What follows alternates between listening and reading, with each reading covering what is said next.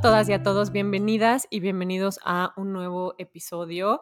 Hoy vamos a hablar de un tema que nos gusta mucho, que creo que hemos tenido como muchas conversaciones chiquitas al respecto de esto, pero es una preocupación que traemos y que ha ido creciendo de en conversaciones que tenemos con otras mamás. Esto es, a grandes rasgos, la expectativa de ser mamá y la expectativa de la maternidad contra la realidad y todo lo que eso conlleva. Ejemplo, toda la culpa y la presión social que hay atrás de, y ya no queremos ni siquiera usar el término de la mamá perfecta, como que hay muchas cosas, muchos mensajes atrás que vienen de lugares muy importantes en los que sentimos que ni siquiera podemos abrirnos para compartir la maternidad que estamos viviendo porque no es la maternidad socialmente aceptable, entre comillas. Y esto salió porque justo teniendo conversaciones con amigas mamás, como que hasta les da miedo, y, me incluyo, eh, hablar de nuestros errores, hablar de nuestras frustraciones, como tener momentos en los que nos pesa mucho la maternidad y lo difícil que es encontrar estos espacios para, para desahogarnos y para que alguien voltee y diga, me pasa exactamente lo mismo. A mí me encanta cuando mis amigas me escriben, cuando, más cuando están pasando por un momento difícil, porque sé que tienen la confianza de decirme, güey, o, sea, la estoy pasando fatal. En vez, de, en vez de mandarme la foto del niño, o sea, me encanta que sus hijos estén felices, etcétera, pero valoro mucho como esa cercanía y esa confianza de decir, güey, es así difícil. Me acuerdo que una vez una amiga me escribió así, güey, o sea, es tan difícil querer a mi bebé, o sea, es normal que no lo quiera. Y le dije, güey, estás exhausta, acaba de nacer, come cada dos horas, es normal que quieras empujarlo y decirle gracias, renuncio, ¿sabes? Y eso es lo cabrón, es el trabajo del cual no podemos renunciar y es un trabajo de tiempo completo y vamos a hablar un poco como de todo lo que crea esta idea que tenemos de la maternidad, que es errónea, y que la maternidad no tiene que ser un proceso perfecto, precioso, ideal, al revés. Estamos en una sociedad donde no se promueve la maternidad, sana, donde se quitan muchas oportunidades por ser mamá y traemos todo este rezago y este cansancio y esta frustración cargando con nosotros, además de que estamos tratando de crear a niños que estén felices, que estén fuertes, que estén emocionalmente validados. O sea, son muchas cosas en una y se vuelve muy cansado y muy intenso. Claro. A mí este, este tema me recuerda justo cuando acababa de nacer Patricio, me vino a visitar. Bueno, creo que Patricio ya tenía como unos seis meses, me visitó una amiga de mi mamá que tuvo gemelos hace mucho tiempo. O sea, mi mamá tiene 60 años, o sea, sus hijos ya, los hijos de su, de su amiga ya son grandes. Y me acuerdo que me vino a visitar y, y, me, y yo le dije, qué difícil ha de haber sido para ti tener gemelos porque los gemelos eran su tercer embarazo. O sea, ya tenía dos hijos, embarazo del tres y tuvo cuates, un niño y una niña. Y le dije, qué difícil ha de haber sido para ti tener dos al mismo tiempo. Cuéntame cómo era. Porque yo me sentía como que siento que en esta necesidad de que alguien te explique lo difícil que es, porque la verdad es que nadie lo hace. Es, raro que estando embarazada alguien te diga, va a ser duro, va a ser difícil, prepárate, ¿no? O sea, como que todo pinta para una maternidad eh, ideal o de película, por así decirlo. Y yo en esa espera de que alguien me dijera, fue súper duro tener dos, si para mí estaba siendo duro tener uno, me acuerdo que ella me contestó como, ay no, es que ahora se complican muchísimo, sin, sin afán de, de, de, ir en mi contra, ni mucho menos. Ella verdaderamente me contestó genuino y a lo mejor esa es su idea y es sumamente válida. O sea, no digo que no, pero me contestó como, es que ahora se complican mucho. Eh, la verdad para mí fue súper fácil. O sea, una respuesta así, wow. en realidad a mí me tumbó. ella, yo creo que lo hizo como en, vaya, sin ningún afán, ella simplemente contestó como había sido para ella. Pero es que estamos rodeados de argumentos así y yo creo que su respuesta viene de un lugar en donde antes te daba pena decir que había sido difícil para ti, ¿no? Que, no de otra. Exacto, era otra época. Mi mamá habla de la maternidad. Mi mamá nunca me dijo que iba a ser difícil y verdaderamente no sé si lo siente o, o, se olvida o no sé qué suceda, pero a mí nadie me dijo que iba a ser difícil y que también iba a ser muy, o sea, vaya, lo disfruto muchísimo. Obviamente es lo mejor que me ha pasado en mi vida, pero ha sido durísimo porque, como dijo Clau al principio, vivimos en una sociedad que, número uno, te exige la maternidad. Es lo peor del caso. Es un requisito para la mujer de pero cierta al mismo edad. tiempo la misma sociedad te dificulta la maternidad y al mismo tiempo te exige que seas feliz siendo mamá. Ujú, ujú. No, Hagamos y bueno, más este triunfar en el ámbito profesional si tienes carrera profesional, Exacto. más ten- tener verte de cierta forma, presentarte al mundo de cierta forma, más llevar el pinche pastel a la escuela del niño, más disfrazarlo y hacer tú el disfraz, o sea, los requerimientos y, y me da mucho coraje hablar de esto porque mucha gente no lo entiende. O sea, lo entiendes hasta que lo vives y lo puedes hablar con otras mamás si se da la oportunidad, porque en la escuela de, de mi hija, por ejemplo, nos han pedido N cantidad de cosas y no hay, o sea, no hay una relación con las mamás todavía como para decir, güey, es too much, ¿no? ¿Sabes? O sea, como no tengo tiempo, oye, o sea, habla, como que no hay ese normalización, entonces tú te sientes, y voy a usar la palabra que me choca usar, pero es súper real, vergüenza. Sientes vergüenza por no llegar a los estándares que te va pidiendo el, el trabajo, porque es un trabajo de ser mamá. Y yo creo que ninguna mamá se va a sentar y va a decir, me arrepiento de haber sido mamá, ¿sabes? Pero, pero, justo ayer lo estaba pensando y dije, de repente cuando tengo momentos como muy guajiros, digo, puta, ¿qué estaría haciendo si no fuera mamá ahorita? Estaría viajando por el mundo, ¿sabes? O sea, como que idealizas tu otra vida y como que luego siento vergüenza y siento culpa y digo, güey, ¿cómo estoy diciendo eso si tengo aquí esta preciosura que es mi vida? Y digo, no, porque una parte de mí siempre va a extrañar la libertad que tenía antes de ser mamá y nunca, hasta este momento, lo había dicho en voz alta. Siempre lo había pensado. Solo había pensado en esto, pero era, no vas a decir eso, güey, qué mal agradecida, ¿no? O sea, la vida te ha dado mil cosas, entre ellas una hija perfecta, y aquí estás tú pensando en que te quieres ir a la India a vivir en un tipi. Pero es, o sea, lo que quiero decir es, es normal que quieras tener otra vida. Es normal que sea tan cansado. Es como querer tener otro trabajo, güey. Es como que, puta, me encantaría trabajar en esa, en esa empresa mejor que en esta. ¿Por qué si lo decimos tan abiertamente el trabajo, nos sentimos tan culpable de haber, haber, sentirlo de nuestros hijos? Creo que nos falta ser más honestos porque nos quita un peso y una presión de encima y yo trato como de hablar mucho de las cosas que me salen mal y de los momentos bajos porque son en los que más me conecto con otras mamás desde que soy mamá. Y, y, ahorita mencionaste la palabra que explica todo lo que acabas de decir, que es la maldita culpa. Uh -huh, la culpa uh -huh. que nos rodea todo el tiempo. La culpa de, inclusive de decir, la estoy pasando mal. ¿Por qué tendríamos que, que sentir culpa por pasarla mal? Cuando la pasamos mal en muchas otras cosas y te quejas todo el día de esas cosas y no sientes culpa. Exacto. Entonces, es súper importante que aprendamos a, a, comunicarnos con la gente que confiamos. Tampoco tienes que ir por la vida entera diciendo que, que estás agotada y que odias a tu esposo porque no te ayuda a hacer la mochila de la escuela de tu hijo.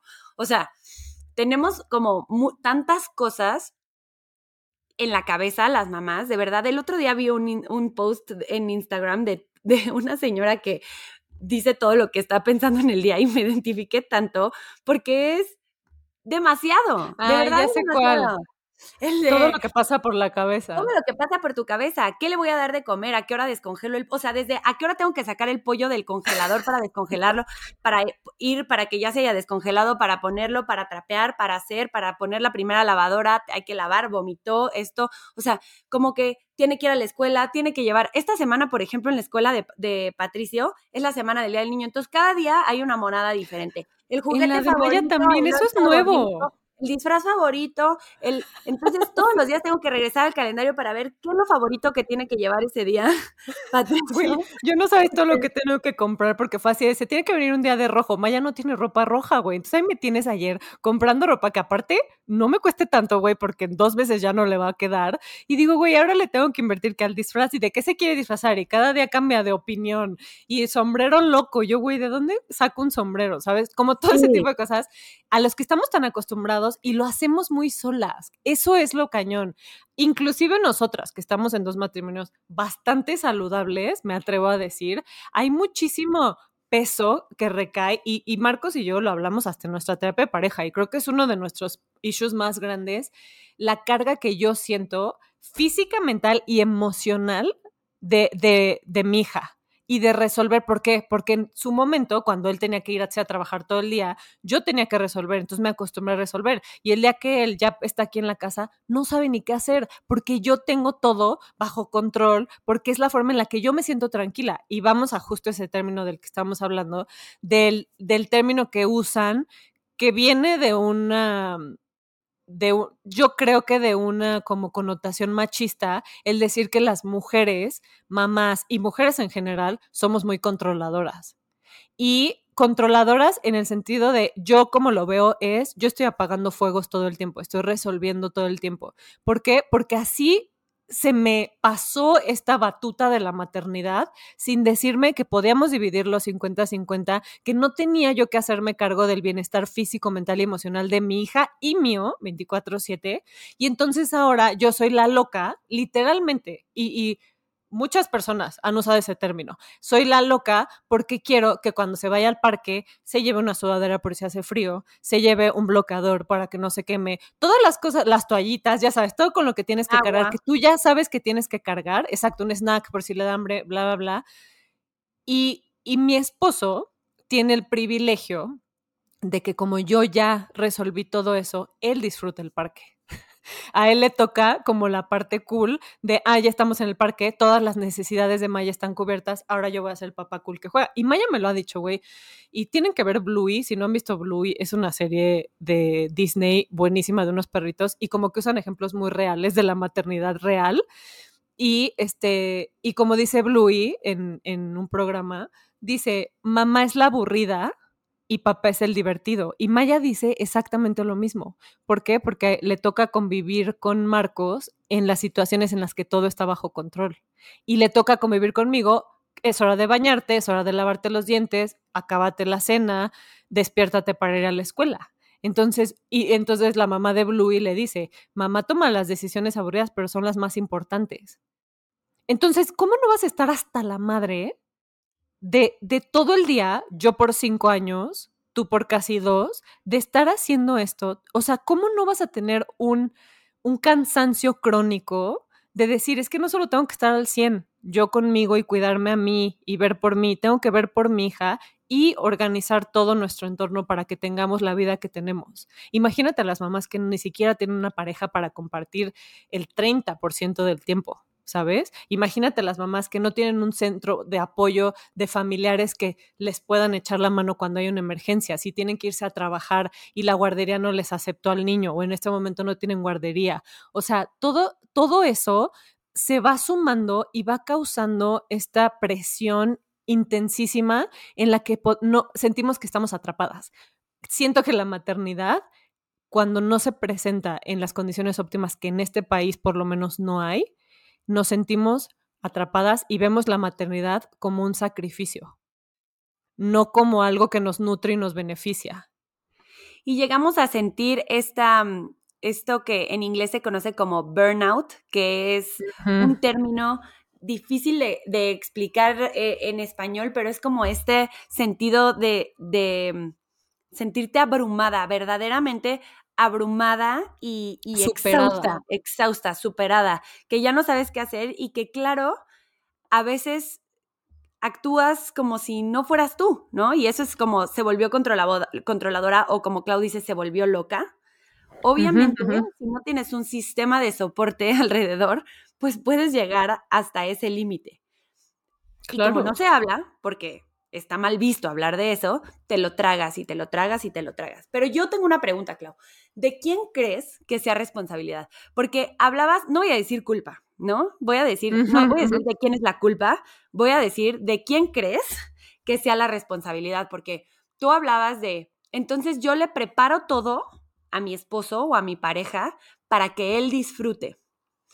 Yo muchas veces he hecho reflexión en las noches generalmente de, mis días y digo, ¿qué pasaría si se va sin snack? ¿Qué pasaría si se va? ¿Cómo aprendí yo que tenía que llevar agua al parque?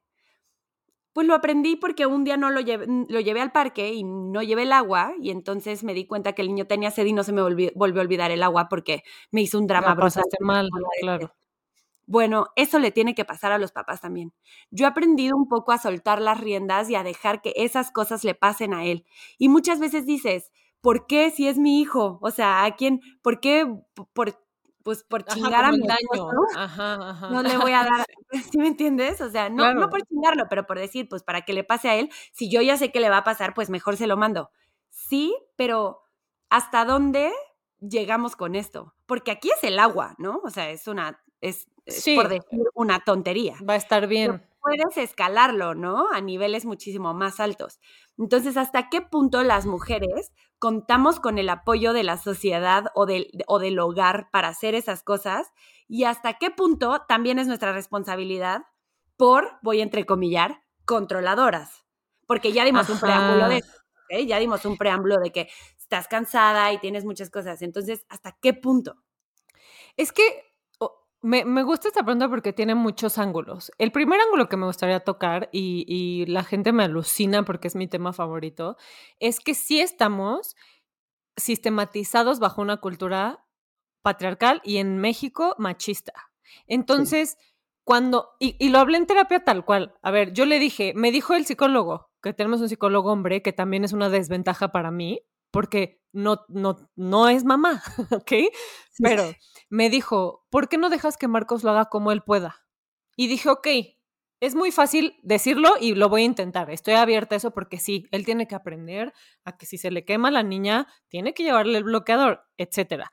Pero digo, está muy cañón que me pidas eso cuando el inconsciente colectivo en el que yo crecí, del que soy parte, es que no es una cosa que solo dejas que pase y sueltas el control. Es un aprendizaje que lleva repitiéndose en todos los esquemas de mi vida, en el sistema en el que vivimos, que constantemente me está diciendo, si tú no lo haces, eres menos, vales menos, eres mala. Entonces yo no solamente confío ciegamente en mi esposo y sé que Maya, a donde vaya con su papá, va a estar bien. Tiene un papá chingoncísimo, mi hija, la neta dentro de todo, pero los dos somos productos del sistema patriarcal en el que crecimos y el que vimos cuando íbamos creciendo. ¿Me explicó? Entonces, está muy cañón que de un día a otro yo suelte esa responsabilidad que me define tanto, que me presiona tanto y que es lo normal en la casa, al grado que él no él se siente inútil porque no toma la iniciativa tampoco de hacer nada porque tiene pánico de hacerlo mal. Entonces es como, como muy complejo cambiarlo de un momento para otro cuando tenemos todas estas ideas tan aprendidas y tan arraigadas y está muy cañón como aprendemos a estar, a hacerlo solas. Pero sí creo que viene más que de una dinámica individual o de pareja, viene como de muchos mensajes atrás. Ajá, ajá. ¿Sabes por qué yo estoy segura de eso? Porque si solo te pasara a ti, o sea, si tú platicaras conmigo y yo te dijera, no, en mi casa no es así, la verdad.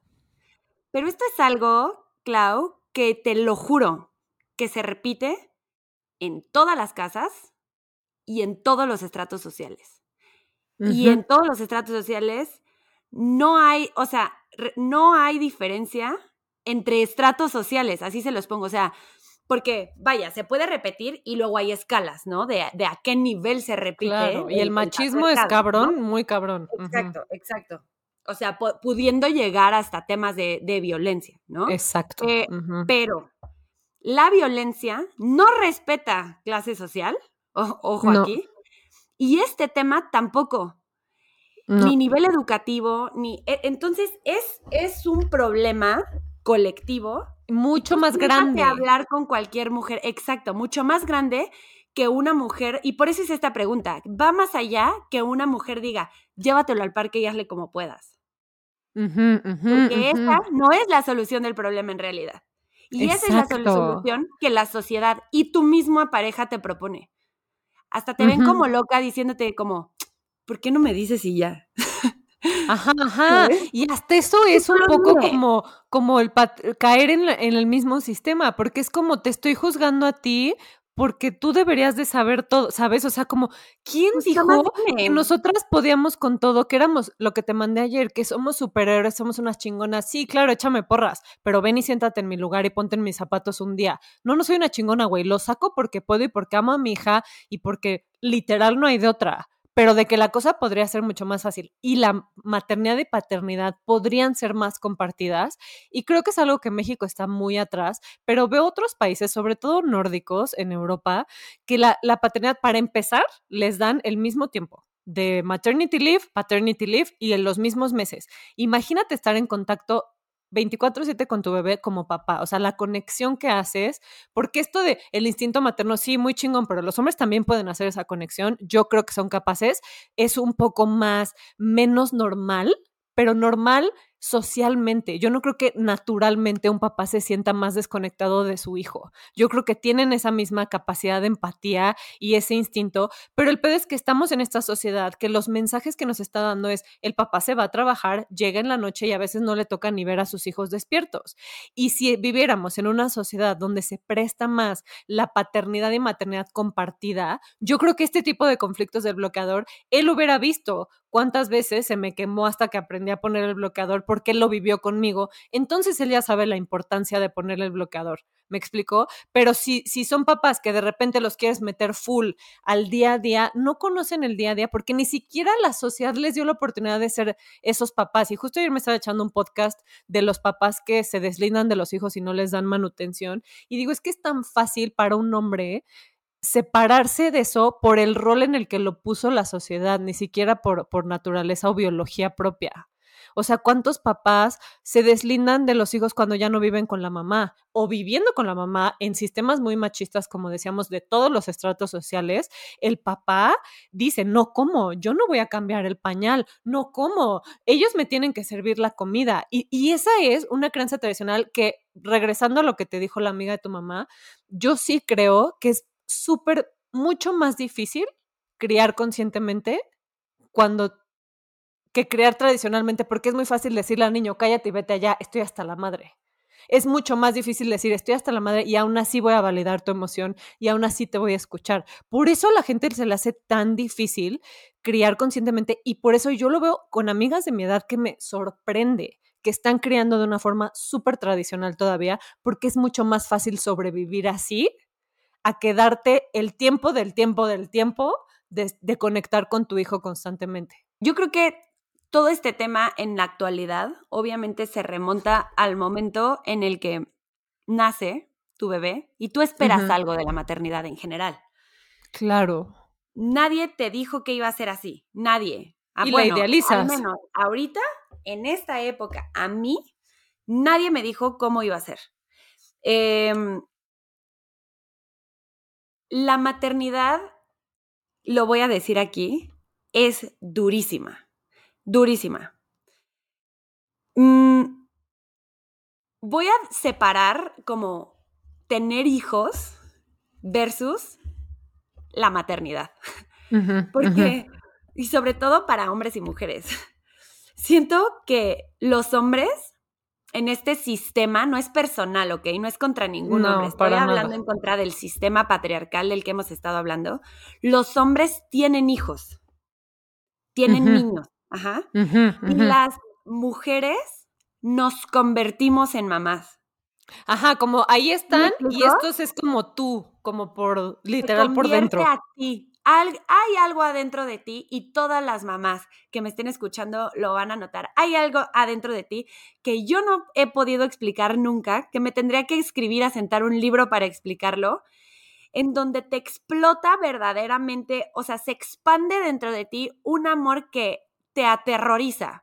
O sea, yo que no veía a entiendes. Patricio y decía, es que no, esto no es real. O sea, no entendía lo terrorífico que era sentir este amor que se expandía en dentro de mí, que no he sentido por nadie, nunca, jamás en mi vida, por nadie ni por mí. Así se los pongo, por nadie. Y al mismo tiempo, todo es, te bueno, mi, mi forma de explicarlo aquí, porque les digo que quisiera escribir un libro de lo que sentí, mi forma de explicarlo aquí es al mismo tiempo que ese amor dentro de ti se expande brutalmente y no sabes qué hacer con él, sientes que una jaula te aprieta. es como si un amor se tratara de expandir, pero al mismo tiempo alrededor de ti sintieras una jaula de rejas que cada vez se hace más chiquita. Exacto. Y entonces no sabes qué hacer. Es esta dualidad entre el amor más grande que has sentido en tu vida y el encarcelamiento. Exacto, exacto. Esa es la maternidad. esa es la maternidad y todo el tiempo de tu vida te vas a sentir así. Para siempre. Y es muy cañón pensarlo. O sea, esto va siempre. es que te puedes volver loca. Exacto. A ese nivel. de verdad. Al nivel de, o sea, de puedes tener problemas de salud mental nada más con eso. O sea, es tan abrumador. Es tan, Exacto. Sin hablar, o sea, esto solo estoy hablando de cómo me sentía yo con un recién nacido en mis manos, así viéndolo, ¿ok? Sin tener que hacer nada más, que darle pecho y, intentar que se durmiera. O sea, no habías retomado tu vida, no habías tenido que salir a trabajar, no habías tenido que retomar todo lo que el sistema te obliga a retomar, porque sé feminista, sal a trabajar, recupera tu vida, pero sé buena mamá, pero ojo con quién lo dejas, pero etcétera, ¿no? O sea, todavía no hemos llegado a eso. Está muy cabrón. Exacto. Entonces, esa, ese ese sentir de ser mamá es lo que, es lo que yo divido. Ah, y, quiero hacer aquí un paréntesis. No digo que el hombre no lo sienta, ¿ok? Estoy hablando del sistema. Del sistema en el que... El hombre es capaz. Vamos a asumir que el hombre es capaz. Cinco, claro que es capaz, por supuesto que es capaz, eso yo te lo firmo. Pero ellos les dan cinco días, si bien te va, a Luis no le dieron cinco porque Luis trabajaba en una industria que no respeta las leyes. no, y porque es una industria machista fútbol, ¿ok? Trabaja en el fútbol. Cinco días eh, no, no los tuvo, o sea, no se los respetaron. Vaya, estuvo conmigo en la casa, pero todo el día le hablaban por teléfono, todo el día tenía juntas, todo el día tenía que estar ahí. Cinco días, güey, no es nada. Cinco días para, voy a, entrecomillar, conectar con tu recién nacido, para, voy a entrecomillar, ayudar a tu esposa recién parida o recién cesárea o... De una cesárea tremenda, aparte. Exacto. Entonces, tienen cinco días y al quinto día una vez más, repito, lo voy a decir sin ningún estigma hacia los hombres, porque los obliga el sistema a hacer eso. Y como familia tiene que traer la comida y el pan a tu casa y entonces tiene que ir a trabajar porque si no lo van a correr. ¿Ok? Entonces tiene que ir. Pero sin ningún tipo de culpa. Ojo, él agarra un café que se puede tomar y se sale por la puerta y se va todo el día a trabajar y regresa en la noche a preguntar cómo estás. Y, su hijo está bien. por la vagina, por los pezones, sangra tu alma, estás llorando. es una locura. Es una locura. Y, la gente tiene esta idea de si te quedas en tu casa, estás descansando porque estás sentada en una silla cómoda. Y traemos esta expectativa de que la maternidad va a ser una cosa fenomenal.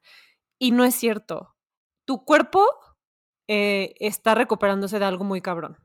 Es doloroso físicamente. La hormona la traes disparada. O sea, yo lloraba, me reía, lloraba, me reía. A mí la lactancia me costó mucho trabajo y sentía muchísimo dolor cuando Maya eh, tomaba leche.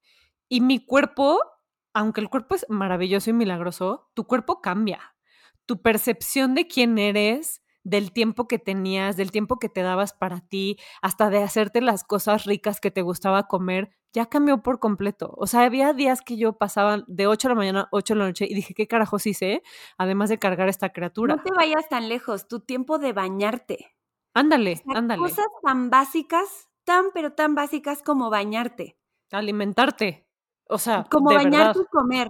Y comer bien sentada en una mesa. ¿No? Está muy cañón. Y, y nada más, tú o sea, como para terminar la, idea que tenía hace rato, es el hombre se va sin culpa alguna, Clau, y tú qué mamá has escuchado, que regrese a trabajar y no sienta que se le desgarra el alma. Exacto, qué fuerte. ¿Qué mamá? Porque vaya que regresan, ¿eh? Y las hay, y regresan a trabajar y dejan a su hijo con la abuelita o en una guardería o en donde ustedes quieran, y a la mamá ese día se le desgarra el alma. Y la pregunta es, porque hay dos cosas. Una es, sí, se les desgarra el alma porque, o sea, estás despegándote de una persona que es tu extensión por cierto tiempo y, y, y está muy cañón como lo difícil que es hasta físicamente para tu cuerpo, si le estás dando pecho, por ejemplo, si te estás recuperando de una cesárea o, o, de un parto natural.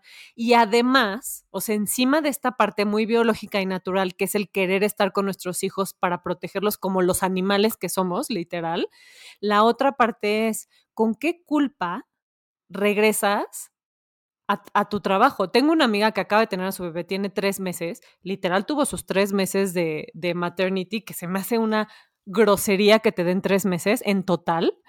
Y, me dijo, no me acepta la mamila porque pues le ha dado puro pecho tres meses. Entonces fue una chinga para ella acostumbrar al bebé a la mamila, que obviamente me dice, me quita el sueño, me estresa, ¿cómo voy a regresar a trabajar si el niño no quiere comer, si no estoy yo?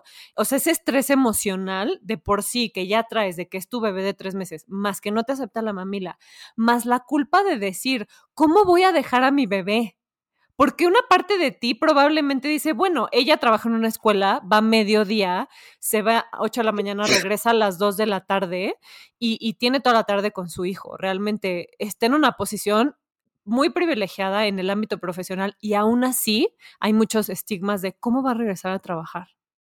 Y, esa culpa y esa presión social de cómo no estoy con mi bebé tres meses, obviamente también tiene un daño emocional en ella, además de lo que le está costando biológicamente dejar a su hijo. Entonces nosotros como sociedad estamos metiendo esta presión de ser la mamá perfecta, pero pues si tú eres la que, la que gana el dinero en la casa o si tú quieres traer el 50% del ingreso, entonces sí regresa a trabajar.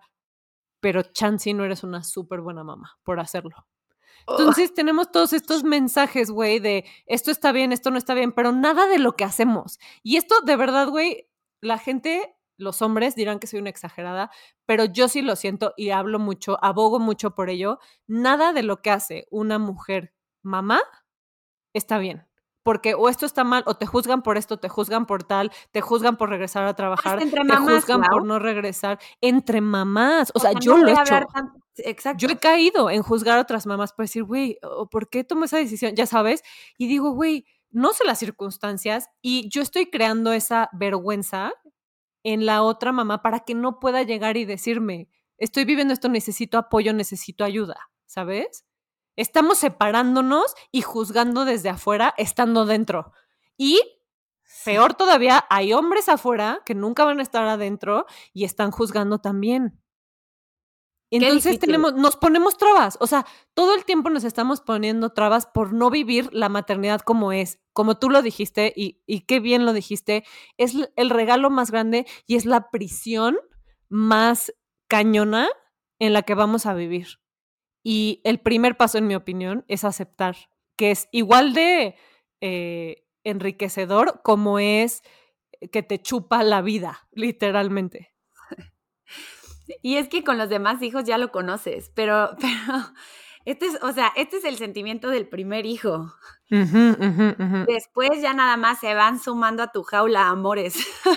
pero en jaulas más tú, ¿sabes? O sea, como que más, más limitaciones. no, bueno, yo creo, no sé, aquí se habla del total desconocimiento, no tengo otro hijo, pero con esto quiero decir que, miren, cambiar al sistema es complicado, en realidad, pero que sí podemos cambiar, y ayer Clau me, me dijo algo increíble, que es, podemos, así como hicimos el podcast de todas tenemos permiso de ser mamás, sea cual sea tu contexto, todas tenemos permiso de sentir siendo mamás.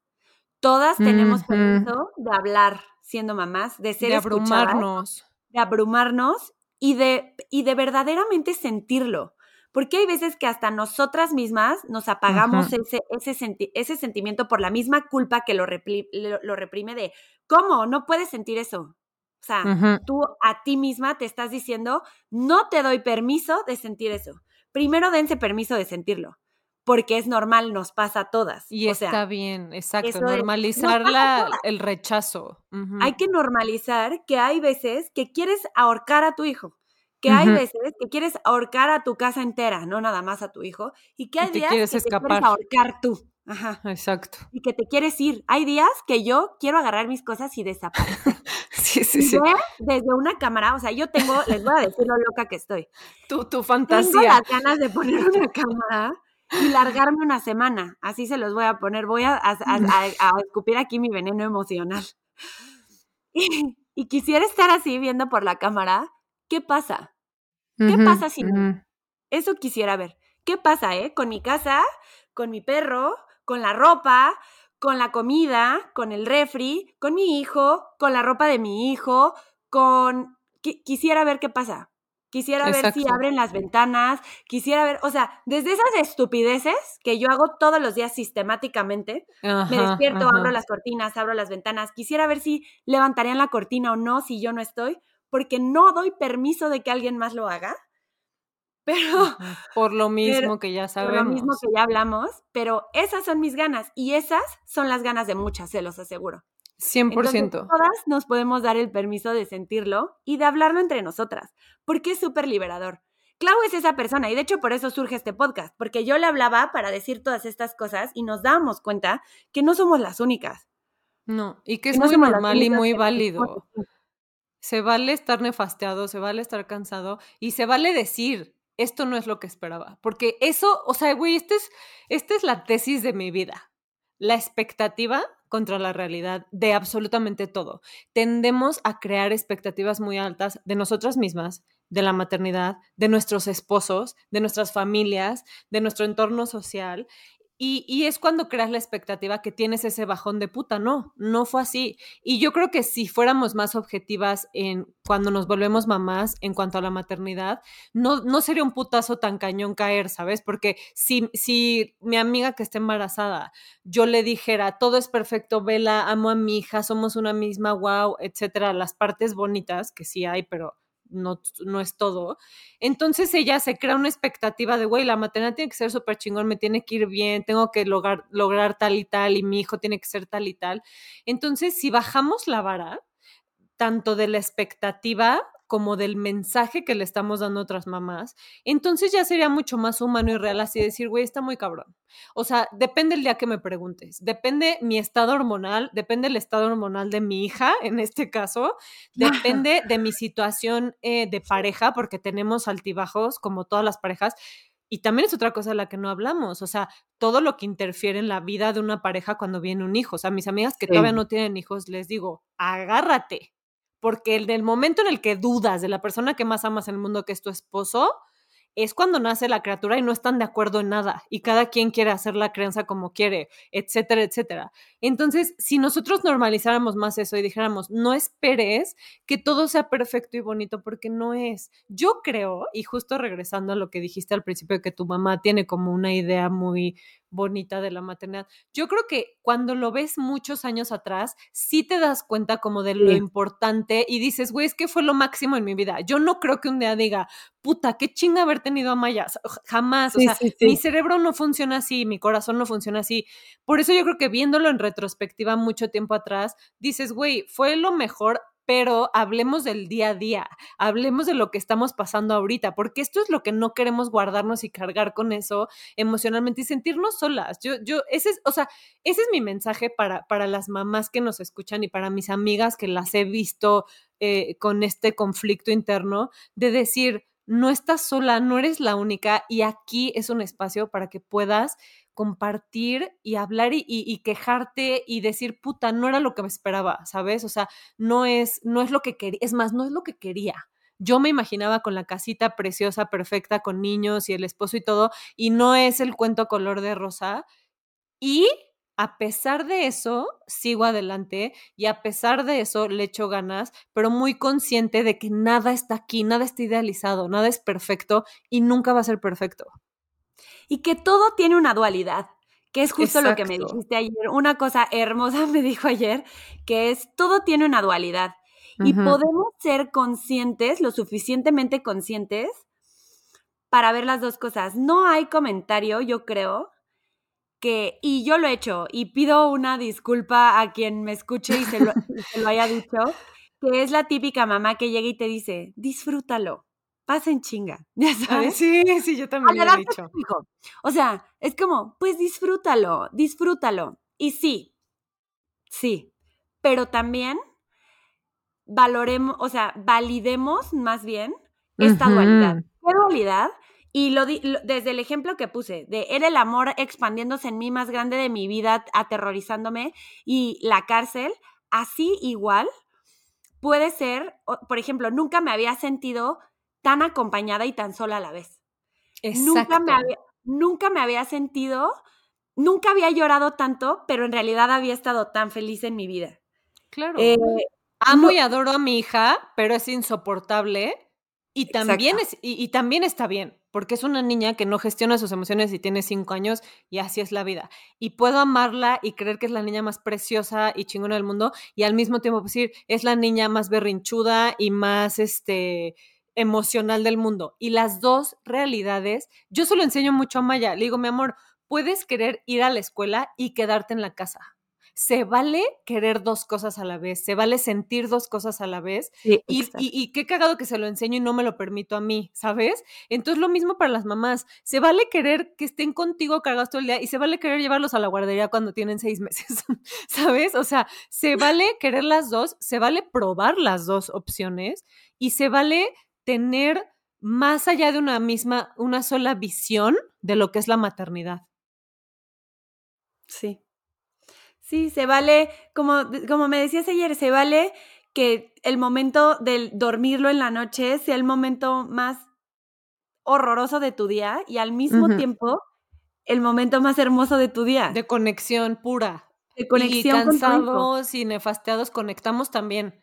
Y que ellos vean, o sea, esto también va hacia la creencia consciente, que ellos vean que mamá está nefasteada, está de malas. O sea, hay veces que Maya me dice, mami, estás muy seria. Y le digo, sí, mi amor o soy me siento como como muy, no estoy concentrada, estoy pensando en otras cosas, tienes razón, mi amor, estoy muy seria, estoy teniendo un día serio y, y normalizar. No es como, no, no, no, todo está bien, ¿qué vamos a hacer? ¿A qué? No, güey, mamá también tiene días difíciles y yo le estoy dando permiso a ella de sentir sus emociones porque me estoy dando a mí permiso de aceptarlas y hablar en voz alta de ellas. Enfrente de ella. Y es una cosa que, que, ya practicamos mucho, como que hasta, hasta mi esposo también entró como esta anémica de sí, ¿por qué esconder? Y, y por qué esta, y, y justo le iba a decir ahorita que estabas hablando, esta positividad tóxica de todo está bien, disfruta los que no te va a durar, los niños son lo máximo, vamos, vamos. No, no, no podemos crecer en este entorno de que la única emoción padre es la felicidad porque eso es lo que yo quiero que mi hijo sea feliz, no, yo quiero que mi hijo sea resiliente y sepa y conozca que sus, todas sus emociones le enseñan algo y lo hacen crecer. Yo eso quiero de Maya. No quiero que solo sea feliz porque yo no solo soy feliz y sería una mentira hacer creer al mundo que solo soy feliz y me encantaría que cuando compartimos cosas de, de nuestra maternidad sea en un ámbito como mucho más integral y no solamente los momentos padres. Patricia me aventó el plátano en la cara en la mañana. O sea, quería, quería un plátano porque está entrando como en los terribles dos y quería un plátano en la mañana. Y entonces le pelé la mitad del plátano. Y al parecer quería terminar de pelar el plátano él y se lo terminé de pelar él y me aventó el plátano. No sabía, o sea, él quería literalmente que yo pelara la mitad del plátano y él terminar de pelar. Háganme el favor. Que entendieras eso, porque si no lo entiendes ya la cagaste tú. Exacto, exacto. sí debí de haberlo grabado, debí de haberlo grabado. A, mí me pasa mucho con Maya, es como, a ver, Maya, acuérdate que mami no lee la mente. ¿Qué necesitas, ¿Qué necesitas que haga yo para que yo sepa la expectativa que tú tienes de lo que estamos haciendo ahorita? Es lo mismo, o sea, es lo mismo. Yo creo que uno de los grandes eh, como orígenes del sufrimiento de los seres humanos es las ideas que nos hacemos en la cabeza de cómo deberían ser las cosas y no dejar que sea un proceso más natural y más orgánico de decir, ¿qué espero de ser mamá? Nada, porque no sé, estoy embarazada, no sé cómo va a ser mi siguiente hijo, o sea, yo he tenido expectativas de mi segundo hijo que no existe y ya quiero que sea una niña, ¿me explico? O sea, son todas estas ideas que nos hacemos y que nos causan sufrimiento y nos causan dolor y nos separan de los demás y de nosotros mismos. Yo no puedo esperar que mi esposo entienda perfectamente un trabajo que yo nunca le he delegado. ¿Me explico? O sea, ¿cómo voy yo a esperar a que él se acuerde de llevar el agua si no, nunca la tiene que llevar él? Y lo mismo conmigo. ¿Cómo voy a esperar ser mamá de una niña de seis años si nunca he tenido una hija de seis años? Y si aunque ya tuviera una hija de seis años, esta es completamente otra mezcla genética. Yo no soy igual a mi hermana en lo más mínimo. Mi mamá tuvo que crear dos veces a dos niñas completamente diferentes y luego a un niño. Entonces, si, nosotros hiciéramos este ejercicio de quitarnos la expectativa de ser la mamá perfecta, de ser la mamá puntual, de ser la mamá que lleva el disfraz más chingón, de ser la esposa, bla, bla, bla, entonces yo creo que quedaríamos en un plano muy terrenal y muy humano en el que nos sorprendería mucho más la vida. Yo veo el antes y el después de Maya cuando empezó a generar expectativa de las cosas y era mucho más, se sorprendía por muchas más cosas simples cuando, cuando no tenía esta expectativa de... Y, veo cómo empieza, como buen ser social en esta sociedad, una niña de cinco años, empieza a caer en este juego de la expectativa, que además nosotros, como papás, de alguna forma también le estamos enseñando. Y claro, es que es mucho más difícil de lo que suena. Exacto, porque es todo el tiempo. O sea, es un ejercicio de en cada cosa que hago y cada cosa que digo y cada cosa que pienso, tiene que haber atrás como una conciencia de, uy, o sea, esto lo inventé, esto lo estoy esperando, está muy cañón. Pero a mí me cuesta empieza, sí, lo tengo que decir. a mí me cuesta muchísimo.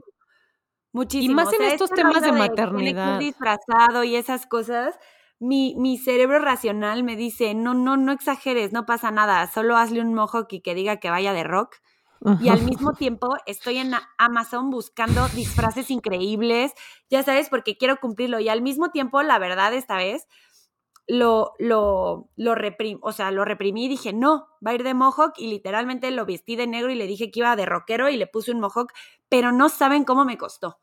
Ajá, y sientes culpa que no debes sentir. Con un disfraz increíble. Y sientes culpa que no deberías de sentir. Y estoy en ese trabajo, pero tengo que admitir que a mí en lo personal me cuesta muchísimo trabajo y que también la paternidad consciente es mucho más difícil practicada que hablada. Mucho, mucho más. difícil. Y no es todos los días, o sea, no es lineal. Yo no creo que te llega, te iluminas y ya eres un padre consciente. Yo creo que la cagas tanto que, que te vas dando cuenta y dices, ah, esto no se siente bien. Mi consejo es tres cosas. Date permiso de sentir tú primero. Lo que sea Date permiso de sentir lo que sea mientras eres mamá. Valida tú tus sentimientos, porque si no, no vas a poder validar los de tu hijo.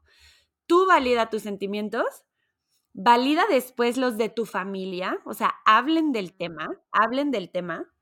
No es fácil porque el mismo sistema no te lo permite, pero abran estos espacios, o sea, Clau y yo abrimos este espacio y que se sigan abriendo miles de espacios para que se pueda hablar de esto y para que podamos tener una maternidad más real.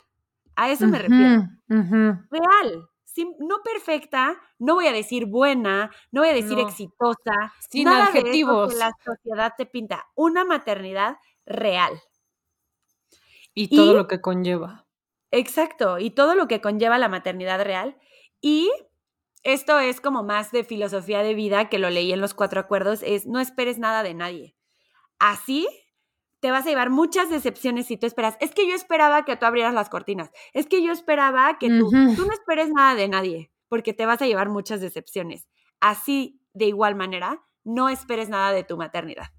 Si estás embarazada, te llevarás sorpresas, te llevarás decepciones, pero no bajo una expectativa que ya tenías.